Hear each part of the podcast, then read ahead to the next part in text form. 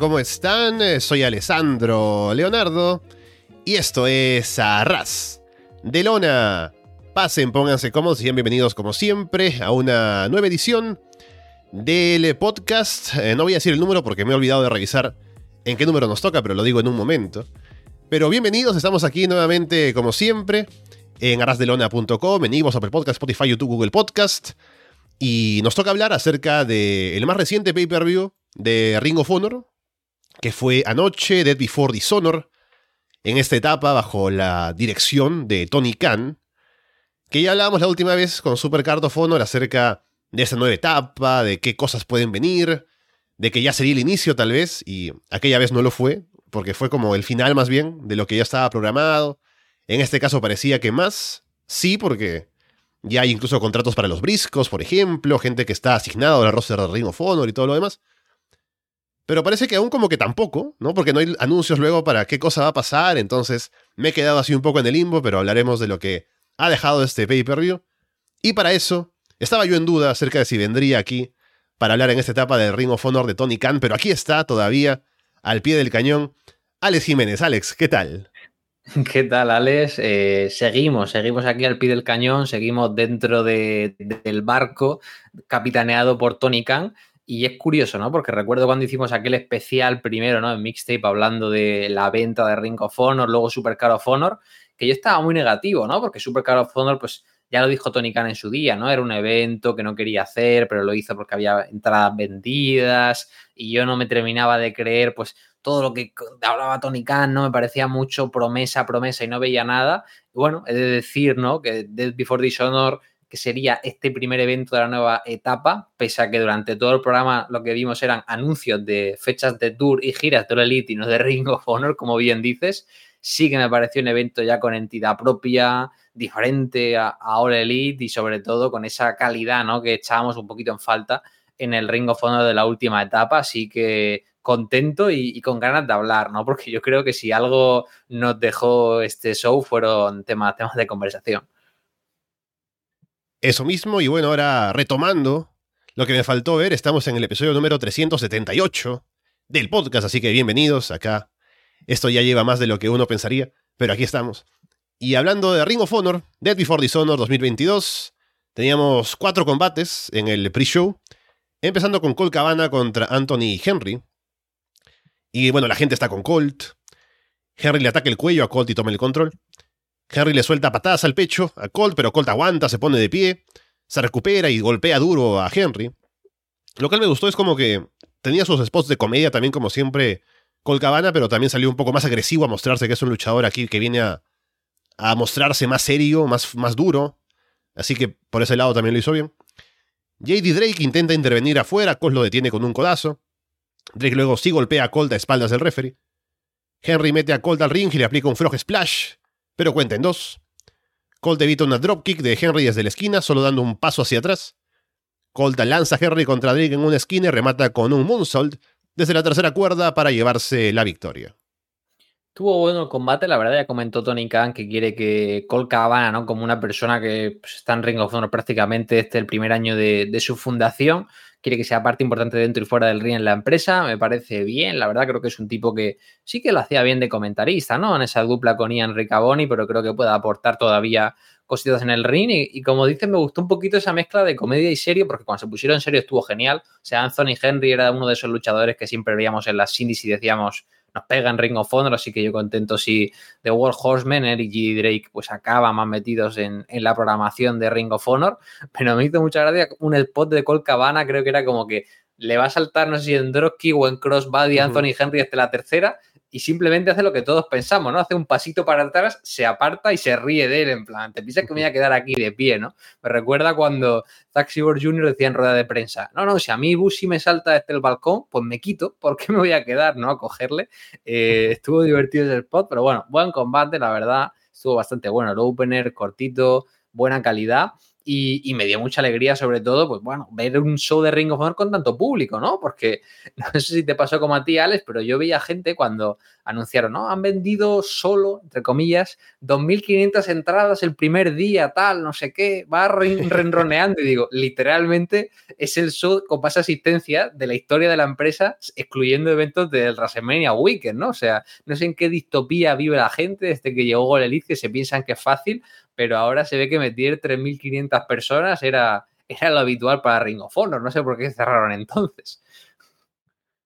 Sí, no, y, es cierto, el público estaba bastante metido, estaba en una buena cantidad de asistencia. Em, se veía como un show de, de, de All Elite en cuanto a la asistencia de público. Así que bien por ese lado. Y también me gusta ver a Cole Cabana acá, que en AEW pues no hizo demasiado. Y ahora que tengo un espacio en Ring of Honor, me parece que está bien, porque en esta etapa de su carrera lo que yo esperaba con su llegada a AEW era que tuviera oportunidad de hacer un par de cosas más. Estuvo al menos al llegar al inicio en un par de combates importantes, pero luego no. Y a ver si ahora en Ring of Honor tiene la chance. Es la segunda vez que está en el pre-show, ahora en esta etapa, pero a ver si pueda llegar a hacerle algo más. Luego tenemos el Shinobi Shadow Squad contra los Trustbusters. Shinobi Shadow Squad, que son Cheeseburger y Eli Isom. Trustbusters, que son eh, Ari Daibari y Slim J. Trustbusters dominan a Cheeseburger. Eli Isom hace el comeback.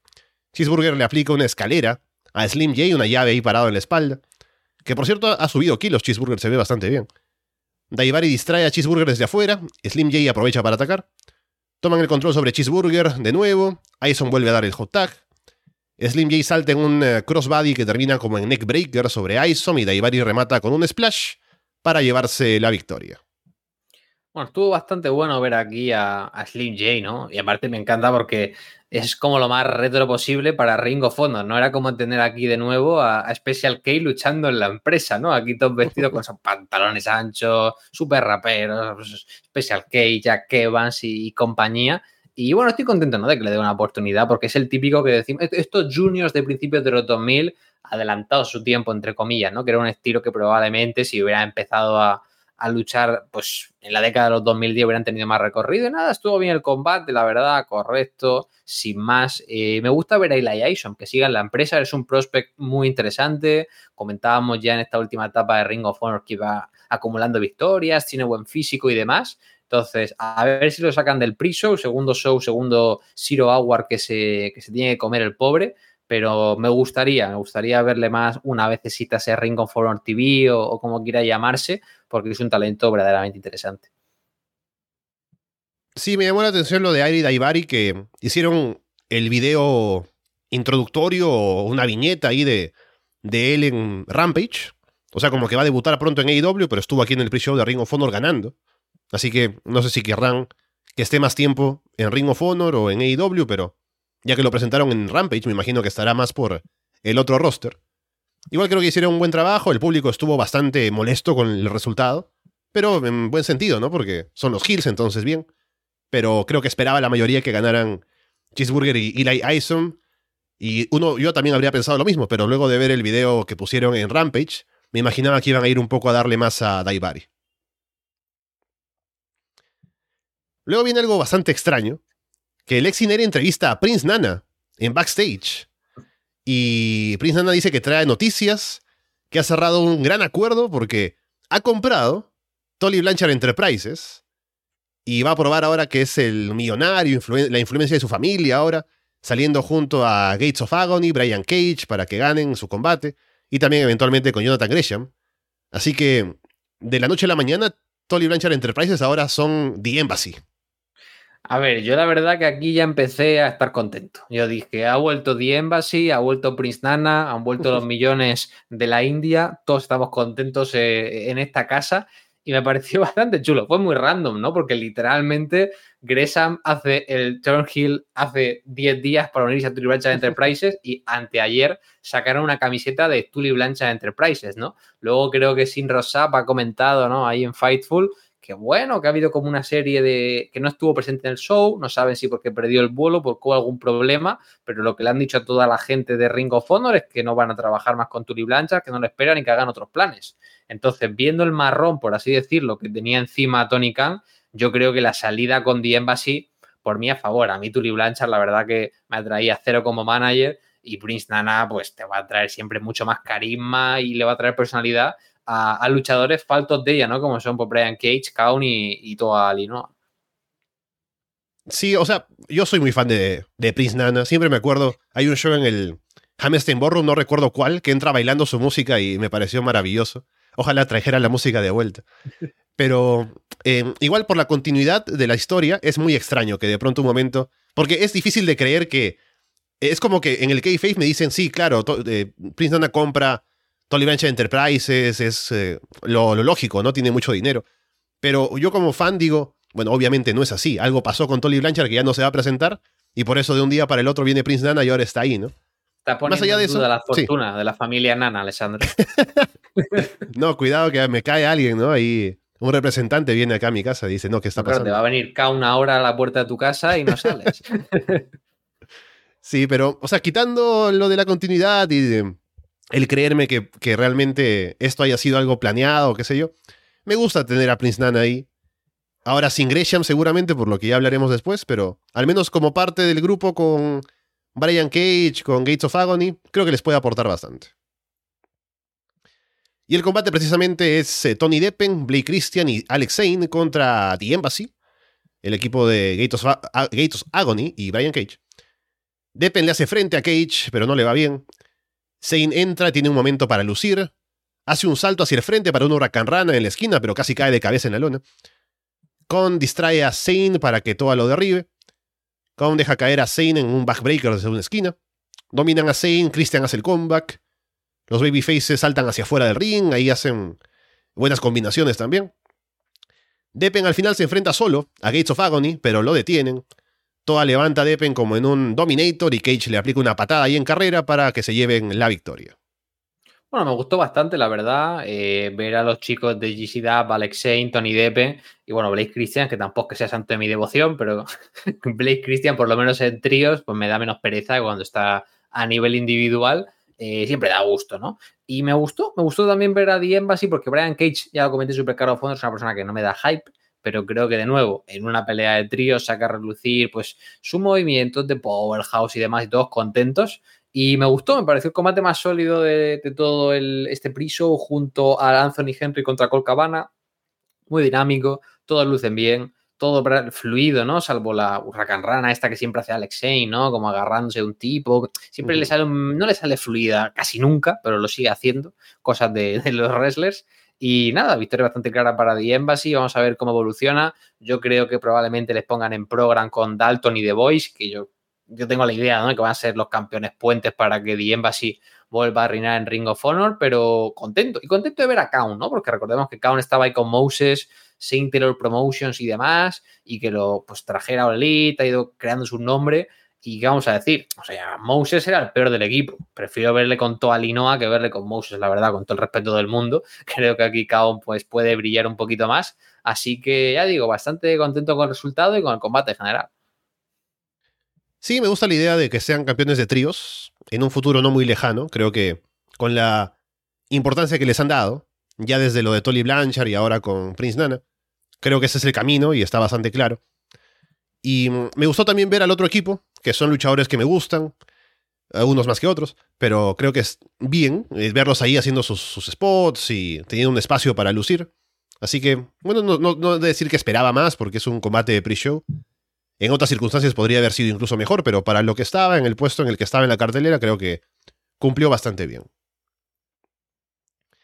Y el último combate de este eh, Zero Hour de Ring of Honor es Willow Nightingale contra Alison Kay. Alison le aplica un neckbreaker a Willow en las cuerdas y toma el control. Intercambian duros chops al pecho en una esquina. El público anima a Willow. Alison busca una Kimura y llaves al brazo izquierdo. Willow atrapa a Alison con un Pounce, que en comentarios lo gritan con Pounce y Period además, ahí en homenaje a el bueno de Monty Brown.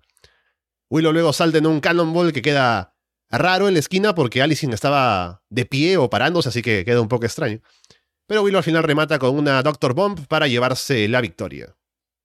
Bueno, el combate me pareció más flojo del Priso, sinceramente. A mí, Willow Nightingale no me gusta nada. Chica tiene carisma, al público le gusta, a mí no. A mí me parece que bochea mucho, la veo muy poco fluida. Me parece que va una marcha por detrás. O sea, me pareció que este combate, a diferencia del resto, iba un par de marchas menos. La secuencia me parecía que iban a muchos tiempos.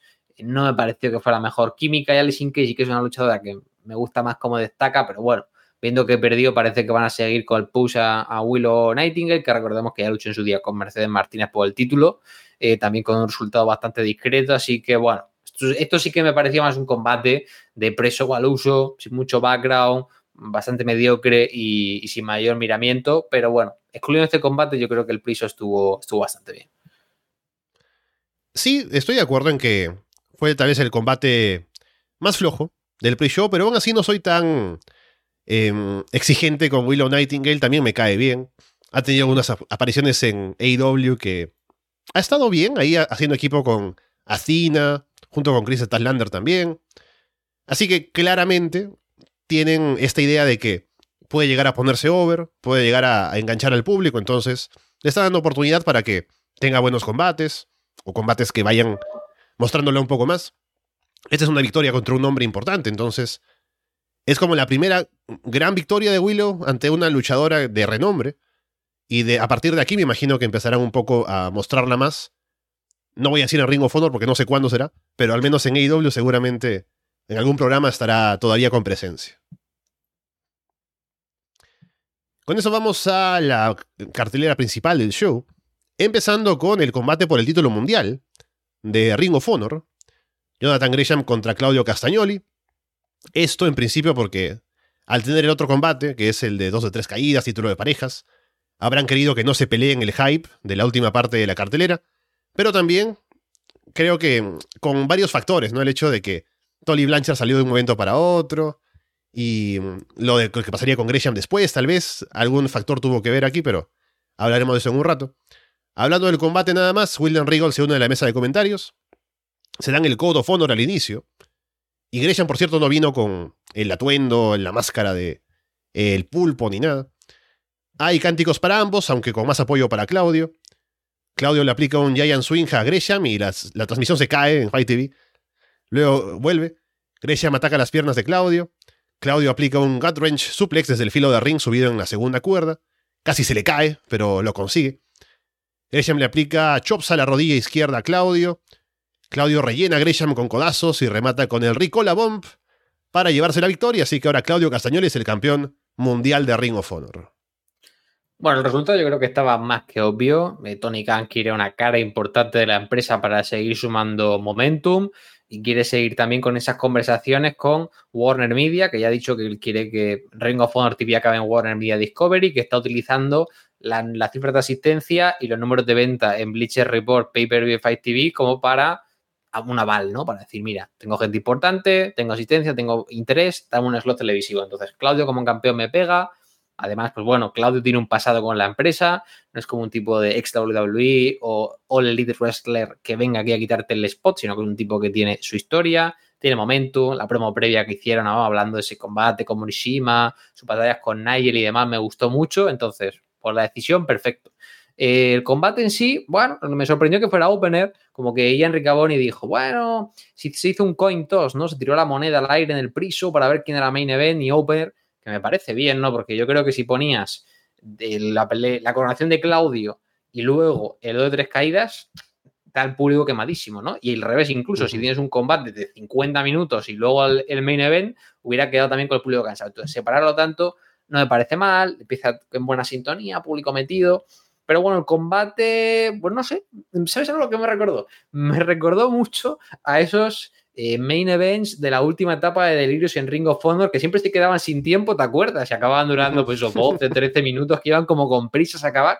Me recordó a eso, ¿no? Y digo, joder, es el opener y, está aquí durando simplemente 11 minutos, un, duelo muy esperado como el Crisan contra a Claudio, pero ya en directo, sin saber lo que pasaría después, Es un combate que me dejó de ver, me gustó, pero dije, bueno, igual se están reservando para una eventual revancha, trilogía, como quieras llamarlo. Pero al final me pareció muy raro, ¿no? Porque está como metiéndole esos codazos, rodillazos, no se vieron muy bien. Hace la ricola. Y a mí, sinceramente, y me dirá, bueno, igual soy muy ingenuo. Yo creo que ese no era el final del combate. Yo creo que eso era un falsi y que iban a hacer algo después porque hacen la ricola a Claudio y una cosa es que tú vendas la emoción de que has ganado el campeonato, pero me lo vendió muy bien o yo digo, yo creo que eso era un falsi en el combate porque empezó a hablar con el árbitro, se le preguntó muchas cosas a Jonathan Gresham en plan, ¿estás bien? ¿Te pasa algo? ¿Por qué no has quiqueado? Cosas así. Y él estaba como luego eufórico ya en personaje celebrando y William Regal estaba sonriente, ¿no? ahí con la lagrimita, fue un momento muy chulo, la celebración estuvo muy bien. Pero ya digo, el final incluso me dejó, ¿no? Luego con Gresham como medio molesto, dándole la mano, pero sin esa actitud de campeón. Entonces, ya sin saber lo que pasaría después en, backstage, fue un momento mm, raro, ¿no? Quizá no tan especial como uno esperaría para esa coronación esperada de Claudio. Sí, yo sinceramente no esperaba que ganara Claudio. Yo pensaba que con toda la presentación que hubo con Gresham, al traerlo para esta nueva etapa de Ring of Honor con Tony Khan, tenerlo como el campeón en rueda de prensa y hablando Gresham muy orgulloso de que sigue representando Ring of Honor aquí con Tony Khan y demás. Pensaba que iban a apostar un poco más con él como el campeón Hill. Y con eso mismo podría haber habido una trampa contra Claudio, ¿no? Así que me sorprendió la victoria. Em, igual, pensándolo después, es lo que dices, ¿no? También lo pensé anoche de que, claro, Claudio es una cara mucho más reconocible para el gran público. Entonces, si lo tienes como campeón, este producto que se está lanzando ahora a una audiencia más grande, es conveniente tener a alguien como él al frente para que la gente lo reconozca y pues se anime a sintonizar el show si es que no lo han visto antes. Y por ese lado funciona. También pensaba si los fans de Ring of Honor estarían un poco... Em, o se sentirían algo traicionados, ¿no? Del hecho de que venimos con esta idea de Gresham como campeón, se hizo toda una historia y estaba como empezando su reinado básicamente porque no ha tenido defensas desde que, en Ring of Honor al menos, desde que se coronó. Y ahora, de pronto, no, cambiamos el plan, vamos con Claudio. Y nos olvidamos de Gresham. Aparte en el opener y en un combate que fue cortito. Se sintió algo raro, ¿no? Zumbado a lo que ya decía de antes de lo de Tolly Blanchard, que se cayó. Sentía que algo no estaba tan bien. Y ahora ha salido la noticia de que Gresham habría pedido su liberación de Ring of Honor y de, eh, barra AEW. Y esto sería según se dice, como consecuencia principalmente de que ha habido una falta de comunicación de cara a lo que iban a hacer anoche. Y se ha sentido él como que le faltaban el respeto, de que no lo tenían al tanto de cuáles eran los planes y tal vez la comunicación a última hora de lo de Toddy Blanchard, por ejemplo. Cosas así. Y bueno, no sé si sumado al hecho de que perdiera el título, ¿no? Eso sería otra cosa, tal vez, dependiendo cómo se haya hecho esta decisión o cómo se haya tomado. Pero parece que la relación de Gresham con Tony Khan, con Ring of Honor, no estaría bien para nada y parece que estaría fuera de la empresa. Sí, la verdad, ha sido una nota bastante amarga. Yo venía con bastante hype por Death Before Dishonor y la nota me puso un poco triste, ¿no? Porque se nota que no es Jonathan Gresham siendo Kevin Nash con su cláusula de control creativo diciendo no quiero perder contra Claudio, porque no me entra en la cabeza que Gresham diga no quiero perder contra Claudio, porque es un tipo que es un worker, es un tipo, es un team player, no es una persona con ese ego. Yo creo que el problema de Gresham es más grande, ¿no? Y, se ve porque incluso Sin Rosap ha hablado con él, le ha dicho que el último mes no le estaba pasando nada bien y que no se ve luchando a medio ni a largo plazo y que se va a tomar un descanso y, ya veremos, ¿no? Y cerró no solo su cuenta personal, sino incluso la cuenta de término, ¿no? Que es una nueva empresa. Y yo creo que el mm. caso de Gresham, pues a mí la sensación que me da, ¿eh? Es un cúmulo de cosas. Es un tipo que desde que empezó a luchar lo ningunearon, lo ningunearon por su peso, lo ningunearon por su tamaño, por su estilo, que no le gustaba, y le han hecho bullying sistemático por el tamaño. Nadie quiere pagar por verte, nadie te quiere, tu estilo no funciona, tal y cual. Y como que yo me imagino que el tipo estuvo toda la vida trabajando para llegar a 2020-2022, que es, hacen, traen de vuelta la división pura de Ring of Honor con él como cara visible, empieza a ganar títulos internacionales, tiene exposición, es campeón mundial, firma con el Elite, con Ring of Honor, está en el mejor momento de su carrera y no es que se vaya a otra empresa, sino que se quiere retirar, ¿no? Entonces yo creo que el tipo llegó a un punto en el que dijo, ni siquiera estando eh, en el punto más alto de mi carrera, siendo campeón, siendo estelarista, la gente me respeta, ¿no? Porque la gente seguía haciéndole un bullying sistemático, ¿no? Con el tema de su estatura. O sea, salió el combate, te ibas a Twitter y medio Twitter riéndose de la diferencia de tamaño de los dos.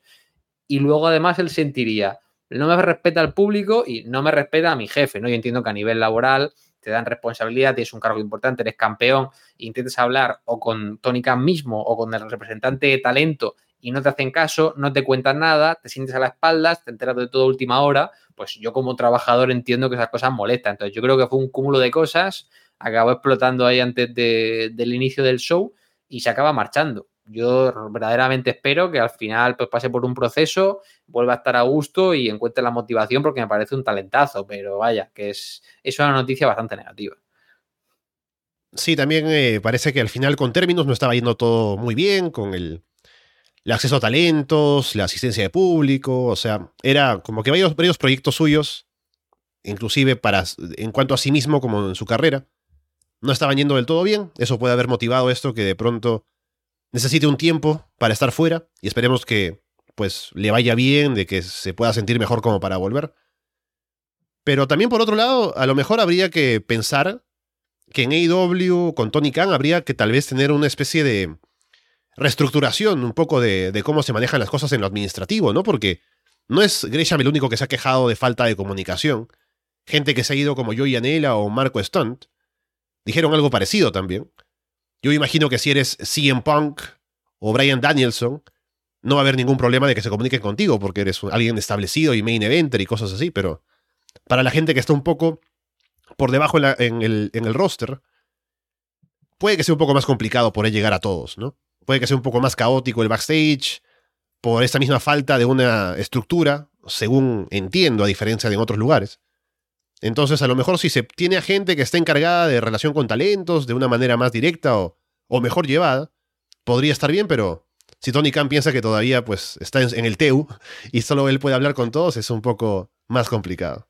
Es complicado, ¿no? Tony Khan no gestiona el talento, tiene como un, un vínculo, ¿no? De talent relationship como cualquier empresa, pero parece que está fallando y yo creo que la gente a veces pues dice, no, el ego, tal. Si fuera ego, Gresa se va de la empresa y anuncia su fichaje por otra, no se retira del wrestling, eh, aunque sea de forma temporal.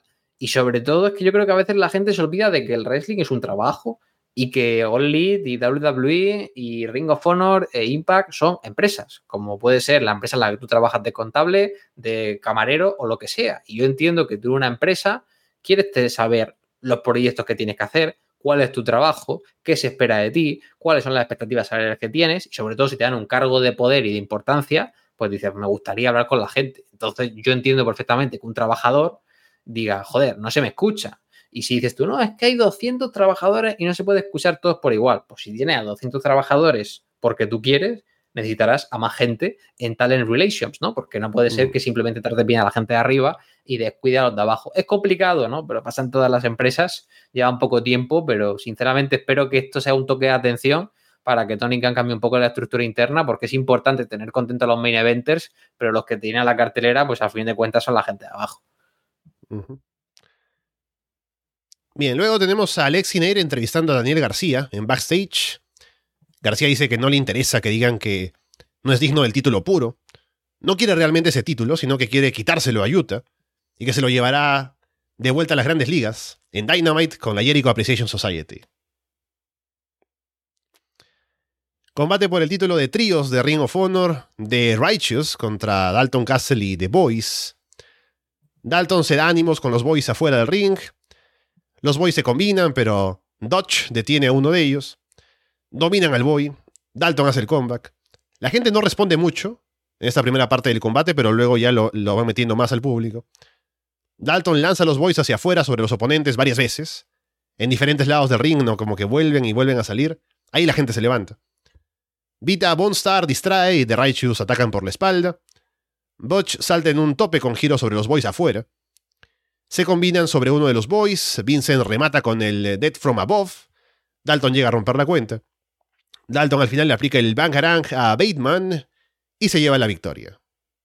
Bueno, bastante, bastante claro, sobre todo teniendo en cuenta que gente como Vincent ya estaba en un no humor de recuerdes en Impact y tal, pero bueno, me parece un buen gesto de Tony Khan. Yo pensé que iba a desactivar el campeonato de tríos, lo mantiene y en vez de simplemente coger el cinturón, dice, mira, me traigo a esta gente, les pago, les doy su spotlight, su despedida y para adelante, ¿no? Con Dalton Castle y ya no Boy One y Boy Two, sino Brandon y Brent Day Twins, ¿no? Por fin tienen personalidad, como decía el bueno de, de Enrique Aboni en comentarios es un combate correcto de undercard, entretenido. Y lo que comentan del público, creo que lo más interesante, y te quiero pues lanzar aquí una pequeña reflexión, es que hablabas antes, no, eh, me sorprende que gane Claudio, el público de Ring of Honor se sentiría traicionado. ¿Cuál es el público de Ring of Honor? Quiero decir, Ring of Honor en sus últimos años tenía muchos problemas de asistencia. O sea, metía mil personas en sus mercados grandes, ¿no? En Filadelfia, en Nueva York, mil personas solo, 900, 800 personas. Entonces no había un público como tal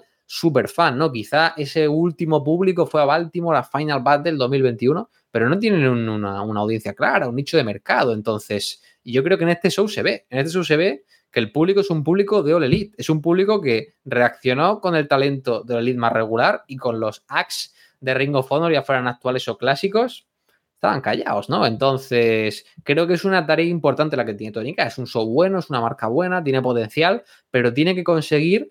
Es muy importante ese trabajo de diferenciación, ¿no? Que el, para que el público que venga sea un público de Ring of Honor, aunque también vea la Elite, y cree este sentimiento de pertenencia, porque no va a poder vivir eternamente del fan de Elite que tiene tiempo libre, dinero de más, y también quiere pagar por ver a, a Ring of Honor, ¿sabes? Entonces, yo creo que es bastante complicado porque aquí el público me pareció que no, acompañó a la acción la mayoría del espectáculo. Sí, se nota claramente con el main event, en el que están más con FTR que con los briscos, ¿no? Y por mucho. Cuando, incluso en comentarios dicen.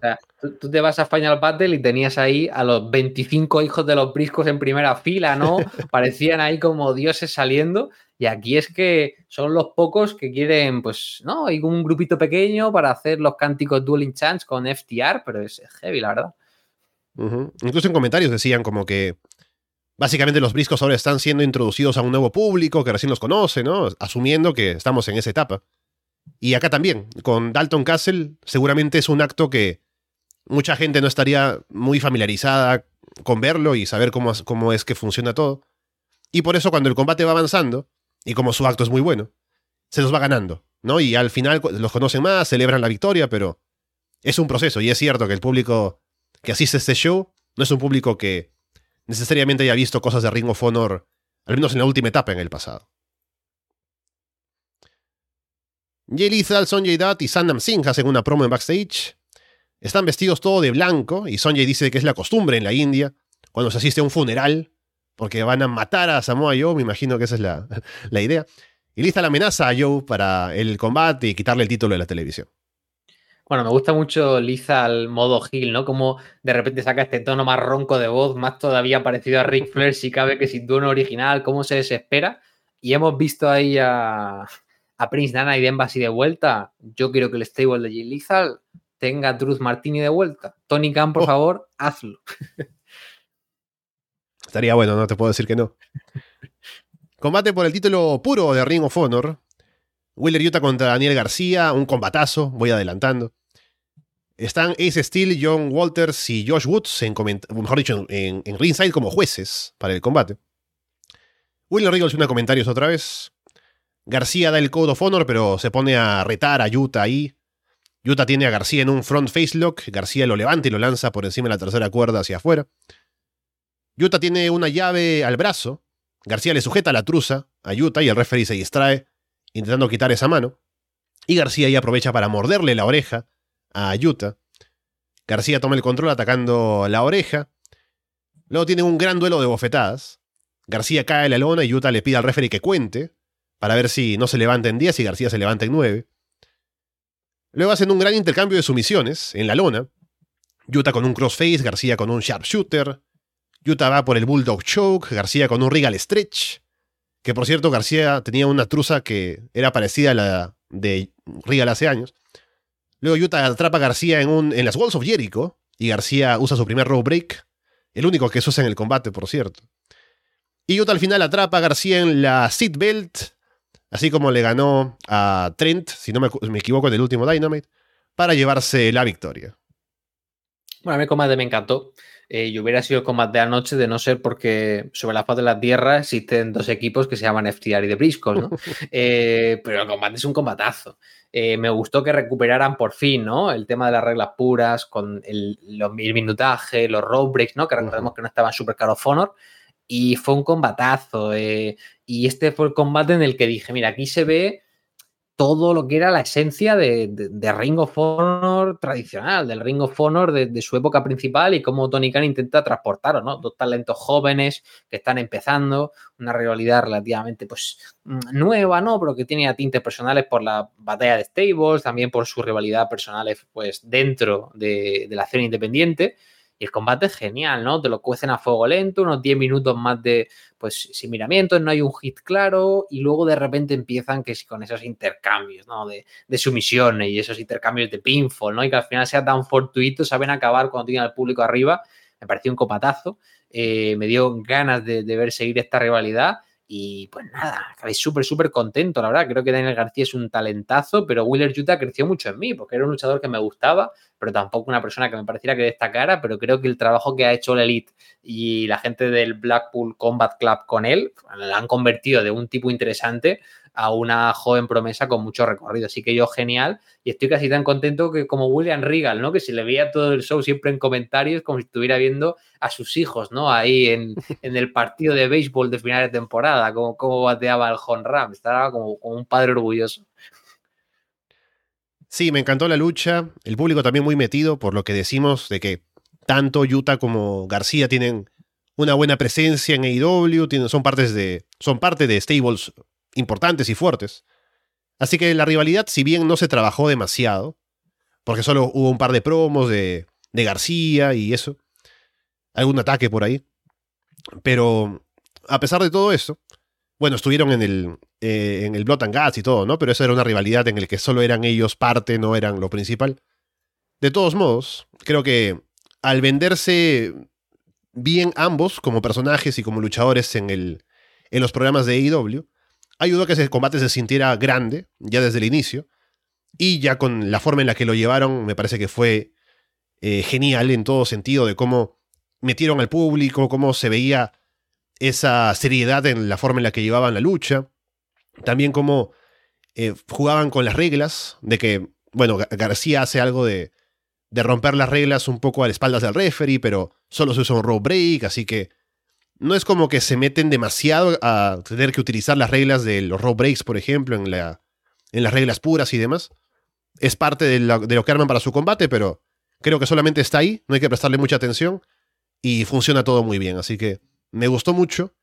Y a ver cuál es el destino ahora de Utah, que parece que por lo que termina pasando en el show, que ya hablaremos de eso, tendrá ya alguna otra cosa en mente. No, lo peor de aquí es uno de esos combates que te deja con mucho hype y con ganas de decir, que ganas de ver el lunes Ring of Honor TV, ¿no? Y aquí cuando echas de menos que hay una programación para que consiga la rivalidad dentro de Ring of Honor, porque es como, me estás dejando bien, cumples tu labor de dejarme con ganas de más, pero no tengo nada de más, ¿no? Para seguir consumiendo más allá de, de Dynamite Rampage. Así que bueno, gran combate, veremos cómo, cómo sigue evolucionando todo. Dragon Lee contra Rush. Se dan la mano al inicio y un abrazo también.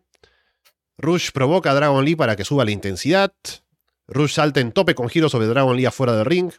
Lo lanza a la barricada por todos lados. Rush domina. Dragon Lee pone a Rush sobre la mesa de la campana. Y salta en un tope hacia afuera. Y apenas llega, pero llega y rompe la mesa, felizmente, porque podría no haber llegado. Tienen un duelo de chops al pecho, intercambian German suplexes de rebote en las cuerdas. Rush lanza a Dragon Lee en un belly to belly suplex desde el filo de ring hacia el piso. Dragon Lee luego aplica un huracán run en el filo, pero no queda tan limpia. Rush lanza a Dragon Lee en un belly to belly a una esquina y remata con su patada, pero cuenta en dos. Dragon Lee aplica una lanza en la esquina, pero cuenta en uno. Luego Dragon Lee va por el Incinerator, pero Rush sobrevive. Rush hace como que está lastimado para engañar a Dragon Lee y con eso lo pone en la esquina, aplica la patada y se lleva la victoria. Buen combate, la verdad, me gustó mucho, me sorprendió gratamente. Tony Khan luego incluso comentó que lo había metido porque la gente por Twitter estaba pidiendo un combate de luchadores mexicanos. Recordemos que la última etapa de Ring of Honor era habitual, ¿no? Con Rush, Dragon Lee, Flamita, Bandido, Horus, etcétera, etcétera. Eh, y lo metió aquí, me pareció correcto, ¿no? Eh, meter a, los hermanos Muñoz enfrentándose, que curiosamente era su primer combate, ¿no? Normalmente los hermanos tienen combates entre ellos, pero recordemos que Rush no pierde ni con su sombra, entonces eh, difícilmente se iba a dejar perder. Y aquí incluso me hizo gracia, ¿no? Porque dejó que su hermano eh, quiqueara de un finisher suyo, ¿no? Que fue como, bueno, se nota aquí la, el vínculo familiar. Pero no, bromas aparte, el combate me encantó, me pareció una locura, desde principio al fin. Fue un combate de querer decir, por favor, llamarnos de nuevo, ¿no? Queremos seguir apareciendo aquí, queremos seguir en la empresa, esa, pues eso, esa salir a robarte el show, literal. Me gustó, fluyó muy bien, spots muy locos, el, belly to belly de Apron hacia afuera. O sea, Dragon Lee se comió de bumps aquí, el belly to belly, la rana fuera del ring, ese tope contra la mesa que la partió literalmente con la cabeza, ¿no? El final quedó un poco raro, ¿no? Porque es como que empezaron a spamear mucho, mucho, mucho finish, como que Rush hizo el mareado y se levanta, quiquea en uno, hace. No, se quedó un poquito raro, la verdad. Pero para mí el final no ensucia el combate, me pareció un combatazo, de lo mejor de la noche, superó mis expectativas y me hizo de nuevo por recordar, ¿no? E, e, ese aura, ¿no? E, ese personaje tan bueno que tiene Rush y lo poco que se puede aprovechar por la personalidad que tiene, ¿no? Entonces, bueno, gran combate y, me sorprendió porque veníamos de un combatazo y supieron hacer lo correcto, ¿no? Que es hacer una lucha completamente distinta para que el público no esté quemado, ¿no? Y pueda disfrutarlo igual aunque vengan muy de seguido. Sí, estoy de acuerdo, me gustó bastante. Creo que hizo su espacio propio dentro del show, dando algo distinto a lo demás y eh, obviamente Rush haciendo lucir bien a su hermano. Em, tuvieron varios momentos en los que lucieron bien ambos. lo que me da a pensar es que, o sea, estamos hablando siempre en esto de que no tenemos mucha continuidad que se pueda hacer, pero es curioso que tenemos la facción ingobernable ahora otra vez formada en AEW, con Rush y Andrade, y Dragon Lee era parte de la facción en Ring of Honor. Ahora, Dragon Lee no es parte de AEW ni Ring of Honor, Rush sí. Y ahora tienen este duelo.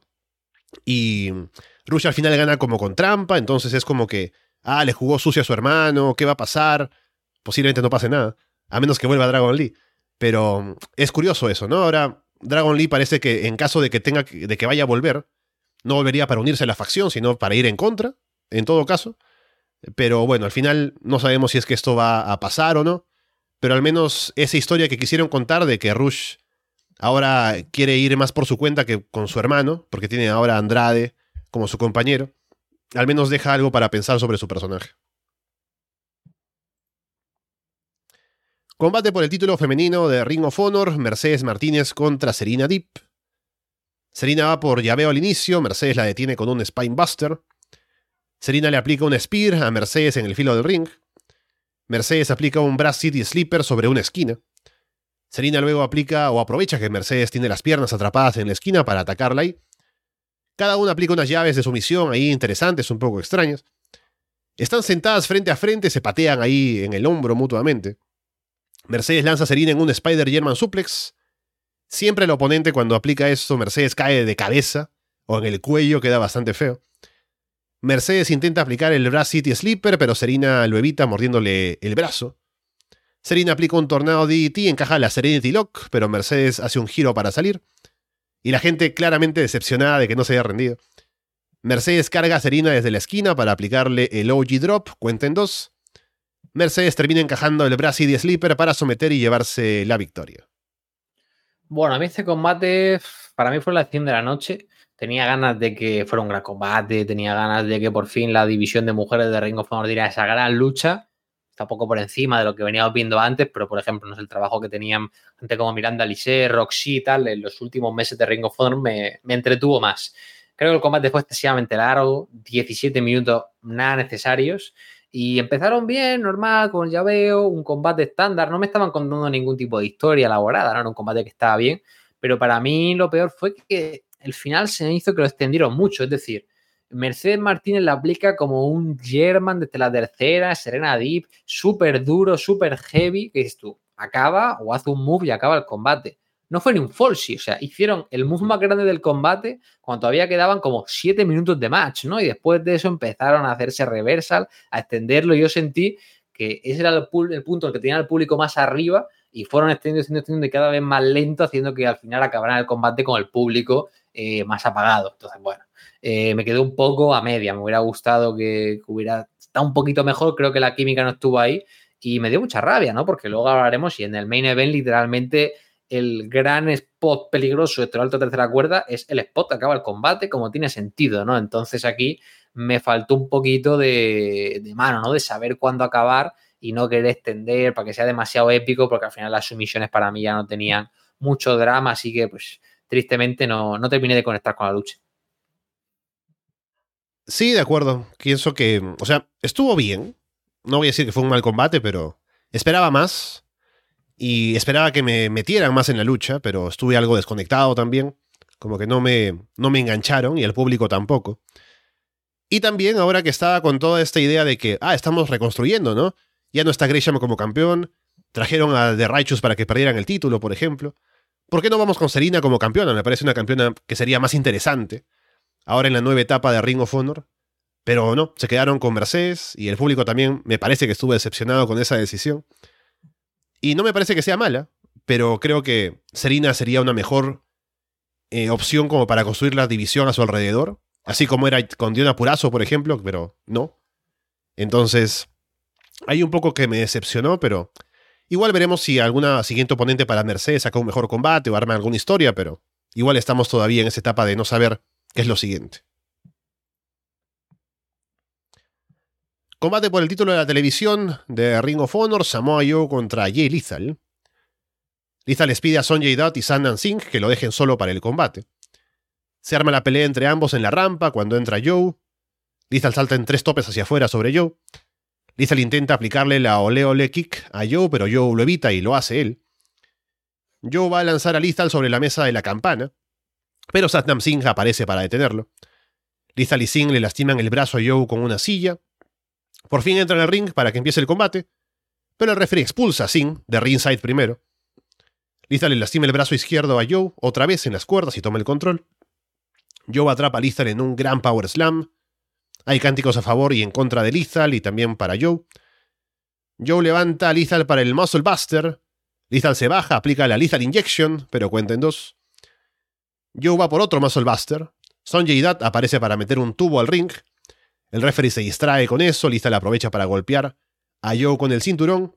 Cubre, pero Joe sobrevive.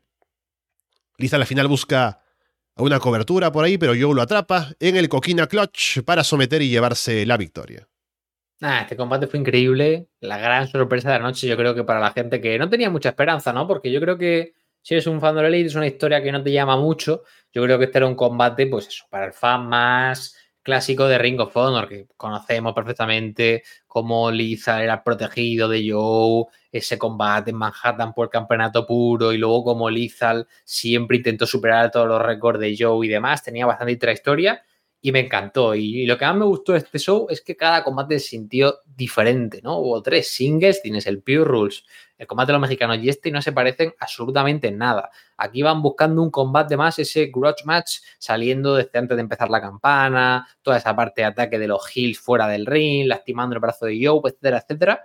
Pero luego se vuelve un combate que va un poquito incluso a, un Big Man, ¿no? Con un Joe dominando, con unos buenos falsos finales muy marcados, mucho drama. Aquí trabajaron al público fantástico. Y, o el falso final, cuando sacan el cinturón, me parece increíble, ¿no? Porque le mete el cinturonazo y Son Dutt está literalmente dentro del ring ya, casi encima del árbitro celebrando. Y te piensas, bueno, va a acabar ya, final sucio, Joe quiquea, tiene al público súper arriba y acabar con esos reversal de, la coquina clutch, que incluso lo hace un par de veces hasta que por fin acaba tapeando Gilizal.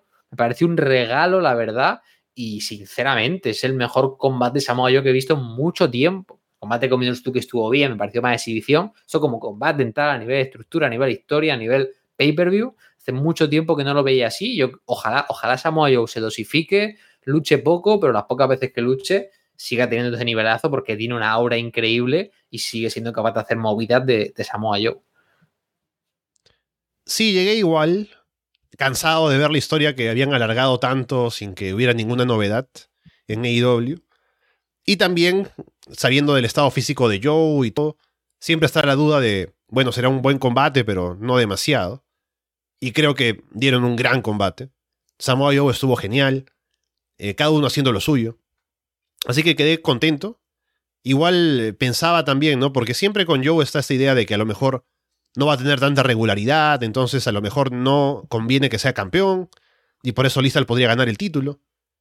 Pero igual esta última ausencia de Joe, según entiendo, no fue por lesión, sino porque tenía algún otro compromiso, una cosa así. Entonces a lo mejor sí puede estar más, más seguido. No digo que esté luchando todos los días, ¿no? Pero que esté ahí como campeón, que al menos haga alguna promo, que haga algo. Y si Joe puede estar y está a este nivel, para los combates que puede dar, creo que no hay ningún problema en que sea campeón. Aparte, es Samoa Joe, la gente lo conoce. Es una garantía en cuanto al menos eh, construir una historia, una rivalidad, hacer una promo. Entonces me parece muy bien. Y además, tenía sentido de que luego de todo el acoso y los ataques y las burlas y los insultos de Lizal y su gente a Joe, habría sido un poco raro que viniera yo y, además le ganaran, ¿no? Creo que era buena idea que volviera para vengarse de todo lo que le han hecho. Y de esa manera funcionó bien y me gusta el resultado y me gustó mucho el combate. Encima el combate son 12 minutos. 12 minutos te cuento, bueno, sí, luego el, el pre-match, ¿no? Con todo el tema del ataque. Pero en 15 minutos te cuenta una historia increíble. Yo súper contento. Eh, Samoa Joe puede aferrarse a que no tiene que defender el título porque es el campeón televisivo de Ring of Honor y como Ring of Honor no tiene televisión, todavía no, no está obligado a defenderlo, así que ahí tiene una cláusula para aferrarse. Y volviendo al tema del principio, ¿no? El tema del público, Samoa yo va a hacer la ole kick y canteo leyo en mi casa, tú en la tuya y poco más. O sea, la gente del público eh, no tenía ni idea de lo que estaba haciendo yo, vaya. Me dio pena, ¿no? Son estos momentos que digo, si es que esta gente no, no, no, no conoce el producto de ahora, pero es que tampoco era fan de Ring of Honor de antes. Main Event, título mundial de parejas de Ring of Honor, dos de tres caídas, FTR contra los Briscoes. Hay cánticos del público para ambos, pero ya en el combate veremos que luego está bastante más para FTR. Jay lanza Dax en un back suplex y Dax sale de ring ahí aparentemente lastimado para que el doctor lo revise. Cash luego lanza a Jay en un back suplex también, el doctor se acerca a revisarlo pero no le hacen caso. Los Briscoes toman el control sobre Cash, Dax hace el comeback, busca varias coberturas. Los briscos le aplican el Doomsday Device a Dax. Mark cubre, Jay detiene a Cash para que no intervenga y los briscos se llevan la primera caída. Los briscos luego siguen dominando a Dax cuando empieza la segunda caída. Dax le aplica a Jay un back suplex desde la tercera cuerda. Cash hace un gran comeback. Cash le aplica una Gory Bomb a Mark. Cash detiene a Jay afuera, pero cuenta en dos. Jay golpea a Cash en la cabeza con la campana, desde afuera. Mark cubre, pero Cash sobrevive. Y aparte, Crash sangra de la frente. FTR atrapan a Jay en el Big Rig y, ganan la segunda caída. Cash y Mark, ambos sangrando, intercambian cabezazos en el medio del ring. Jay evita un golpe de Dax que le termina cayendo al referee. Que es, eh, es curioso porque es como que está soltando el golpe y Jay se agacha y Dax como que hace como dos pasos más hacia el frente para que le dé el golpe al referee. Así que no es como que tanto, uy, se me pasó, ¿no? Sino que tuvo que ir a golpearlo. Con eso referee está caído. Jay le aplica un Jay Driller a Dax, pero no hay quien cuente. Atrapan a Jay con otro Big Rig. El referee regresa a contar, pero Jay sobrevive. Los briscos le aplican otro Doomsday Device a Dax, pero Cash rompe la cuenta. Cash intenta lanzar a Mark en un suplex por encima de la tercera cuerda hacia afuera así como David Richards, Eddie Edwards, ¿no? Pero no sale bien, quedan atrapados ahí en la tercera, tienen que salir por abajo. Los briscos detienen a FTR en llaves. Dax y Cash se dan la mano ahí para apoyarse, recordando, si no me equivoco, un combate que tuvieron con American Alpha, que es un spot parecido. Cash lanza a Mark en un back suplex desde una esquina sobre la mesa de la campana, afuera. Jay le aplica otro Jay Driller a Dax, pero cuenta en dos. Dax le termina aplicando a Jay un pile driver desde la segunda cuerda y se lleva la victoria. Increíble combate. El spot de las manos, que ahora que lo dices, creo que fue con DIY, ¿no? Porque es como mm, agarrándole como que me suena, ¿no? Con el, con el remate de sumisión de Gargano. Eh, bueno, fue un combatazo. Fue un combatazo increíble, la verdad. Llegué con la expectativa altísima. Bueno, yo encantado de la vida, ya lo sabes. Anunciaron que por fin los Briscos tienen un contrato. Yo que estaba enfadado, digo, cómo los van a echar, Hall of Famer, 20 aniversario, no, firman con un contrato y sobre todo encantado de esta rivalidad porque creo que está permitiendo que los briscos lleguen a un público al que no llegaban nunca y que se les ponga en la conversación del mejor tag de la historia, más allá ¿no? de la burbuja que era Ring of Honor. Entonces, genial. El combate, ya digo, tenía expectativas medidas, ¿no? Porque el primero fue increíble y porque a mí la estipulación de tres caídas no me suele gustar, porque creo que hace falta pensarla muy bien para que el combate funcione. Y aquí la verdad que lo pensaron fantásticamente bien.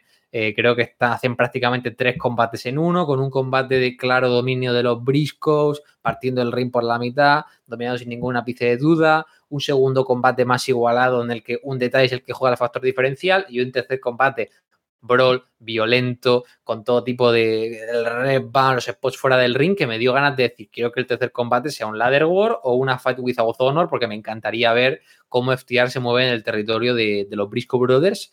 Eh, pues estuvo genial, estuvo genial, la verdad. Eh, me pasó volando cuando dicen 1-1. Eh, fue un momento precioso. Dicen, van 1-1, dice Bobby Cruz. 30 minutos consumidos, quedan otros 30 minutos, la gente empieza a gritar como loca y Jay y Dax empiezan a soltarse puñetazos con el puño cerrado en la cara. Estuvo, estuvo tremendo, la verdad. Son dos de los tag teams que más realismo te transmiten encima del ring, así que genial, un buen final. Yo odio los red bumps. Cuando vi el red bump y encima lo mal que lo hicieron, dije, no, pero bueno, por lo menos añadió a la historia, ¿no? Porque hicieron un doble force y los dos. Se lo compro y al final me encantó. Un spot fuera del ring que Mark Briscoe pudo matarse ahí con ese back suplex y me encantó que el pal driver de la tercera cuerda, lo brutal que se vio, fuera el finish, porque digo, es que no tendría sentido quiquearse de esto. Un combatazo, la verdad, ganado FTR, me parece correcto, los Briscoe han sido 12 veces campeones, teniendo contrato, no necesita darle el título para que sigan con la empresa y para mí supera original porque el original tiene ese aura, ese choque, el no saber qué te van a hacer, eh, pero creo que jugaron mucho con el público. El público estaba tan sobrecitado que pudieron llevarlo por donde querían hacer un combate más sencillo. Aquí tenían el reto de que la gente sabía de dónde venían, tenía un listón que superar y a nivel de estructura me pareció mucho más rico este que el primero, siendo los dos prácticamente de cinco estrellas. Te vas a Cage Match y el combate número uno y dos de este año 2022 eh, son ambos FTR contra de Briscos, así que con un main event así eh, no, no, no, no, no, puedo quejar, la verdad. Sí, es un enorme combate. Para mí aún tengo arriba el, anterior, solo por el aura, o sea, el hecho de que fuera un, evento especial, básicamente, que se encontraran por primera vez, la gente vuelta loca. Pero al final creo que cualquier argumento para justificar uno u otro por encima es válido. Entonces no tengo ninguna queja si alguien dice que, como tú, que le gustó más este. Son grandes combates. Lo importante más que otra cosa es que son combates diferentes. Y eso era lo, que tenían que hacer, ¿no? Porque luego de un combate tan bueno como el anterior, si querían hacer uno que lo superara en los mismos términos, era más difícil. Pero ya con lo del 2 de 3 caídas, la estructura distinta, que metieran la historia de que, bueno, ya se conocen, ahora vamos a ir por otros lados, me gustó mucho. Es eh, un combatazo bien llevado, son 50 minutos, pero que están tan bien estructurados que se siente que pasa volando cuando llegan los primeros 20 en la primera caída y dices que ya estamos acá y es maravilloso. Así que muy contento con todo esto. E igual pensaba, así como ya te comentaba antes, con lo de la reestructuración, o mejor dicho, em, ahora que estábamos con Ring of Honor otra vez, supuestamente, en camino a tener una, una continuidad, que a lo mejor los briscos recuperan el título, ¿no? Eh, pero igual me parece que sí, ya que están bajo contrato, está bien que puedan seguir estando allí, ya tendrán una oportunidad a futuro seguramente para otro combate. Y aparte estamos en el momento en el que FTR tienen que tenerlo todo, ¿no? Son campeones de todo. Ya es como con Kenny Omega, tiene que llegar un momento en el cual ya sea adecuado que le quiten los títulos. Por ahora que siga reinando en todo y ya luego tendremos el momento en el que empieza la caída, si se quiere decir así. De FTR por ahora están en su año y que sigan estándolo y me parece perfecto. estuvo genial, además, teniendo en cuenta que los briscos no se sabe 100% si van a poder salir en Dynamite o no. Tony Khan dijo, tienen contrato con Ring of Honor, eh, no esclareció si pueden aparecer en programación de Warner Media menos Don Elite, pues me parece que tiene sentido, ¿no? Que lo tengan FTR y ya digo, si eventualmente tienen un tercer combate en un entorno más violento, pues quizá ahí, ¿no? Que los Briscoes en su terreno ganen el título, te abre la posibilidad, o no, que FTR gane el último y se establezcan por encima de ellos, pero bueno, fantástico combate, la verdad. Y, qué gusto, qué gusto ver un mini largo, con tiempo, que pase volando y, sobre todo tan diferente su primer combate y a las otras grandes luchas que vimos en esta, en esta main card. Y para cerrar tuvimos un eh, post-match en el que FTR invitan a los briscos al ring para que los reconozcan, ¿no? que les aplaudan por el gran trabajo. Y a diferencia del combate anterior, que era así, más que bonito, nos abrazamos y todo, acá como que los briscos estaban un poco más molestos. Así que eso puede dar pie a que hay un combate en el futuro, ¿no? Como que ya no están como que contentos de, sí, buen combate, pero perdimos, ¿no? Eso como que les fastidia más. Ahí, bueno, FTR hablan de lo mucho que aman el wrestling, que nos vemos en Dynamite y... De pronto salen Claudio Castañol y Willer Utah para ver a FTR desde el escenario, así que... ¿Será que viene un duelo así de campeones individuales haciendo equipo, ya que son ambos partes del mismo stable, contra FTR por los títulos de Ring of Honor? Habrá que ver si ese es el camino, pero... Al menos, más allá de la, del hecho de que tanto título metido y qué es lo que van a hacer, es un combate, es que es interesante de ver, obviamente. No, no, está interesante. Yo lo primero de todo es que creo que Dax se pensaba que habían cortado la emisión, porque me pareció una promo muy de promo mm. cuando acaba la emisión para mandar al público contento a casa, ¿no? Diciendo que me llamen Mark si quiere, amo el wrestling, amo a esta gente, amo a todo el mundo, ¿no? Me pareció como una broma muy, muy, muy relajada. Que bueno, que también me hace gracia que dejen las promos estas para la gente en casa y no solo para el público en vivo. Y de cara al siguiente programa, bueno, yo creo que está bien. No tenía sentido sacar un retador al uso porque no hay pay-per-view de Ring of Honor, yo creo, probablemente hasta Final Battle en diciembre. Veremos si hay televisión antes o no. Entonces, bueno, pones ahí el careo, en plan, estos son nuestros campeones. Vemos que el Blackpool Combat Club quiere plantarle un poco de cara a FTR. Me parece interesante, la verdad, ¿no? Ya sea como un tag, creo que puede ser maravilloso, o incluso que sea un tag, ¿no? Y que aprovechen para que haya un title shot, ¿no? Y que en un Rampage o un especial de Dynamite, Cesaro, ¿no? Claudio tenga una defensa ante un Dax Harwood, creo que es un combate que puede estar súper interesante. Así que fue un poco como para lucir palmito, yo creo, en plan, bueno, estos son nuestros campeones a partir de ahora, este es el Ring of que queremos ver, ya, iremos viendo cómo, cómo, avanza todo. Así que por mi parte, un muy buen cierre para un, gran show, la verdad. Sí, me gustó mucho el show. Em, esperemos a ver qué pasa ahora. Seguimos sin noticias de lo que será el futuro de Ring of Honor inmediato, de sus transmisiones y demás. Ya Tony Khan estará preparando el PowerPoint con este show y los números para decir, bueno, esto es Ring of Honor, denos algo, ¿no? En algún canal o en alguna cosa. Pero habrá que esperar. Esperemos tener noticias pronto acerca de lo que vayan a preparar por acá. Y a ver si nos vemos más pronto que tarde, Alex, para hablar de más Ring of Honor. Sí, ojalá que sí, que Ring of Honor TV vuelva, que tengamos especiales mensuales y podamos estar aquí comentándolo como siempre. Pero a mí el pay me encantó. Igual que Super Card of Honor, acabé con ese regusto amargo de que era un híbrido, era una propaganda de Dynamite. Aquí no fue tan flagrante, es como que promocionaban los shows de Elite porque es lo que hay, pero el show de Ring of Honor como Ring of Honor se materializó lo que decía Tony Khan, ¿no? Que se notó que era el primer show, que hay más o menos un roster definido, con esa mezcla de jóvenes talentos, con esos talentos antiguos. Tony Khan dijo que no va a ser un territorio de desarrollo, sino una marca diferente. Y yo vi el show y lo noté como un show de Ring of Honor y sobre todo lo noté como un pay-per-view con una obra muy distinta a uno de All Elite Wrestling, ¿no? O sea, fueron dos grandes shows. Por favor, viendo y esto, porque se sienten como shows distintos. Así que en esa parte yo bastante contento. Mucha curiosidad de ver cómo va a reeducar a su público para crear una fanaticada. Pero esto me hizo renovar mis votos, ¿no? Por el bono de, Tony Khan, subirnos ahí en, su barco y ver a dónde nos lleva. Y ya digo, un gran show, me dejó con muy buena vibra. Y sobre todo es eso, es que es un ver Ring of Honor con esa calidad y que haya, que hable de 25.000 ventas en pay-per-view, ¿no? Y 3.500 asistentes, una auténtica locura. Uy, me vine de emoción y ya se me fue la webcam y todo. Eh, ver estos números de asistencia y de ventas, sobre todo nosotros que hemos visto los peores momentos de la empresa, me hace muy contento, así que recomendarle este show a todo el mundo, si no el main event al menos, y esa pelea con reglas puras, y nos estamos viendo más, más pronto que tarde. Bien, con eh, todo eso dicho, por ahora los dejamos de parte de Alex Jiménez y Alessandro Leonardo. Muchas gracias y esperamos verlos pronto.